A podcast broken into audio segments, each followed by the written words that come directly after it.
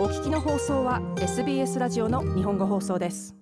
夏の間オーストラリアのビーチで溺死するケースが増え当局は水の安全メッセージについての懸念を深めています。また男性や移民コミュニティの一員など一部のグループは溺れる事故に占める割合が平均よりも多くなっています。この夏の初めにニューサースウェル州政府のドミニク・ペロテ首相は水の安全についてこのメッセージを発信しました。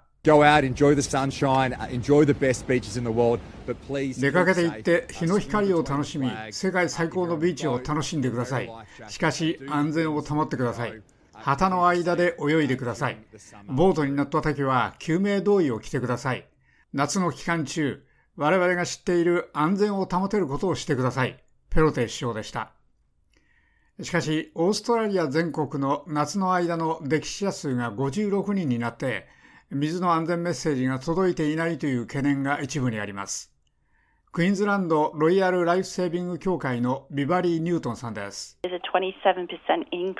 クイーンズランドでは溺死が10年前と比べて27%増えています。ですから我々は水の安全の保ち方についてのメッセージをもう少し広めることを考えています。ニュートンさんでした。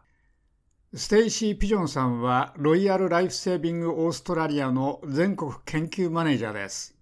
彼女は人々の中にリスクが他よりも大きい特定のグループがあると述べました。残念ながら我々は引き続き男性の溺死者数が平均よりも多いのを見ています。夏の溺死者の73%は男性でした。ロイヤル・ライフ・セービングの調査では、すべての歴史ケースにわたっておよそ30%の歴史が移民の背景を持つ人々であることを示しています。ピジョンさんでした。ピジョンさんは、彼らは多文化コミュニティのために異なった言語で重要な水の安全メッセージを出すリゾーシズを持っていると述べました。水泳と水の安全技術は一つのコンポーネントで、それが重要です。しかし、その他は、初めはビーチへ行くときは間違いなくパトロールされているビーチへ行くようにし、赤と黄色の旗の間で泳ぐことです。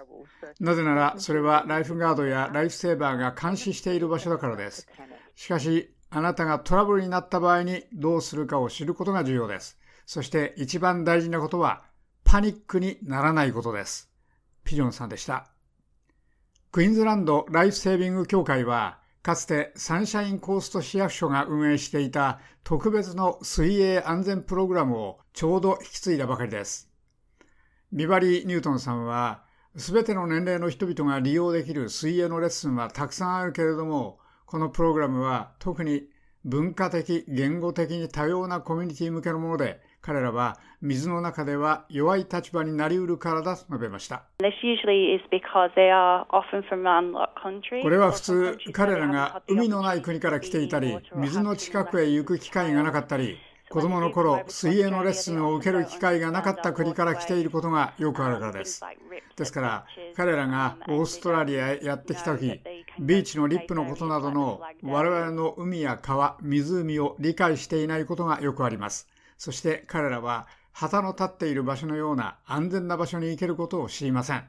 ニュートンさんでした。シェーン・ドーさんは、ライフセービングオーストラリアの海岸安全ジェネラルマネージャーです。彼は一部のグループは他よりリスクが大きいが、全員が水の危険を知る必要があると述べました。溺れるリスクは誰にでもあります。ですから、みんなにその同じ安全のメッセージを送ることが重要です。あなたの限界を知り、あなたに何ができるかを知ることです。ドーさんはこのように述べました。オーストラリア全国で溺れることと取り組むため、全国水の安全戦略が開発されました。ステイシー・ピジョンさんは、その戦略が死亡率を減らすのを助けるよう希望すると述べました。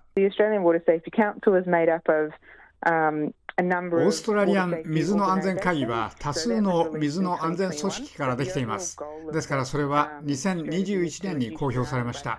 しかし、その戦略の全体的な目標は2030年までに溺死を50%減らすことです。ピジョンさんでした。一方、シェーン・ドーさんにはビーチや川へ向かう人々のためにアドバイスがあります。それは自己満足するなです。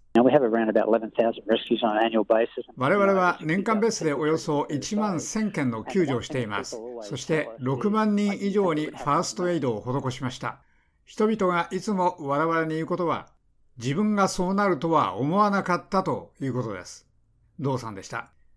彼は水に入る人は誰でもまずオンラインの情報を求めるべきだと言っています。我々はオーストラリア中の1万2000カ所のビーチすべての地図を記したビーチセーフ .org.au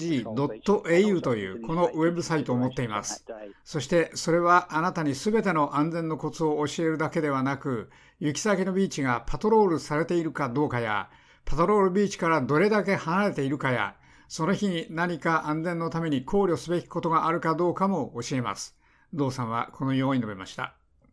以上、SBS ニュースのデボラ・グロークのレポートを SBS 日本語放送の長尾久明がお伝えしました。もっとストーリーをお聞きになりたい方は iTunes や Google ポッドキャスト Spotify などでお楽しみいただけます。